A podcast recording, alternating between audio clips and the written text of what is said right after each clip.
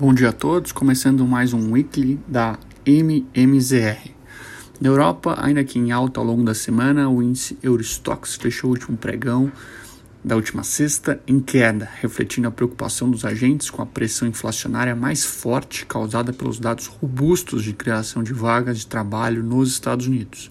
A economia norte-americana criou mais 267 mil vagas de emprego, número acima das expectativas do mercado, que giravam na casa de 200 mil vagas.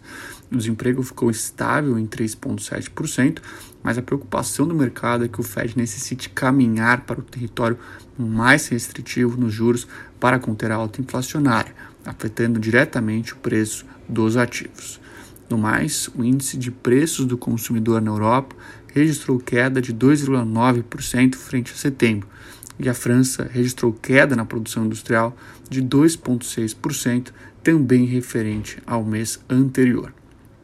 Por fim, na semana, a União Europeia discutiu sobre a implementação do teto no preço de petróleo russo em 60 dólares o barril, medida que deve começar a entrar em vigor na próxima segunda-feira, caso a Polônia também aceite os termos. O país, de acordo com o Wall Street Journal, também teria pedido mais tempo para avaliar tais termos. Vale lembrar que, neste caso, todos os membros do bloco europeu devem concordar com o acordo. Nos Estados Unidos, os dados de payroll, conforme mencionado, vieram acima das expectativas do mercado e geraram mais preocupação sobre os próximos passos do Fed para conter o aquecimento da economia norte-americana. No entanto, ao longo da semana, os três principais índices de bolsa dos Estados Unidos fecharam em alta. O S&P registrou avanço de 1,13%, Dow Jones subiu 0,24% e Nasdaq teve ganhos de 2,09% no acumulado semanal. No cenário local, a bolsa também apresentou valorização ao longo da semana.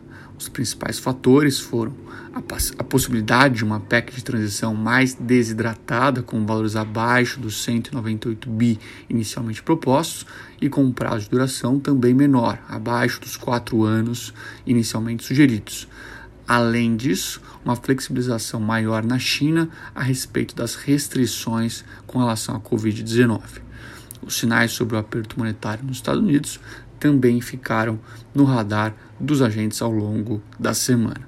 O Bovespa fechou a sexta com alta acumulada de 2,70%, puxado pelo desempenho de empresas atreladas a commodities, além de empresas mais sensíveis ao cenário de juros futuros. As maiores altas foram observadas em Natura, Rap Vida e Local Web. Com relação aos juros, na semana na semana, a curva de juros futura apresentou forte baixa. A possibilidade de uma PEC de transição com prazo de dois anos de validade, com valores entre 140 e 150 bilhões de reais, trouxe alívio aos contratos futuros. O mercado ainda espera mais detalhes sobre o plano fiscal do governo e quem será o próximo ministro da Fazenda. Fernando Haddad segue sendo o favorito para assumir o cargo, embora não haja, ao menos por enquanto, nenhuma formalização do seu nome para o posto. Com relação ao câmbio, o dólar encerrou a semana em queda de 3,61% frente ao real ao longo da semana, embora na última sexta tenha apresentado valorização frente à moeda local e de outros países emergentes.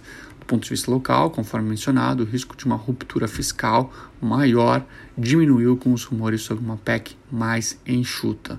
Por outro lado, os dados de payroll dos Estados Unidos ainda mostram que o Fed tem um longo trabalho a ser feito para combater a inflação com taxas de juros maiores, valorizando assim a moeda norte-americana.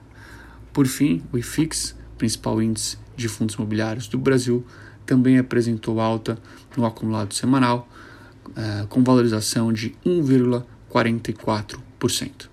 Bom, por hoje é isso, pessoal. Nos vemos na próxima semana. Até lá.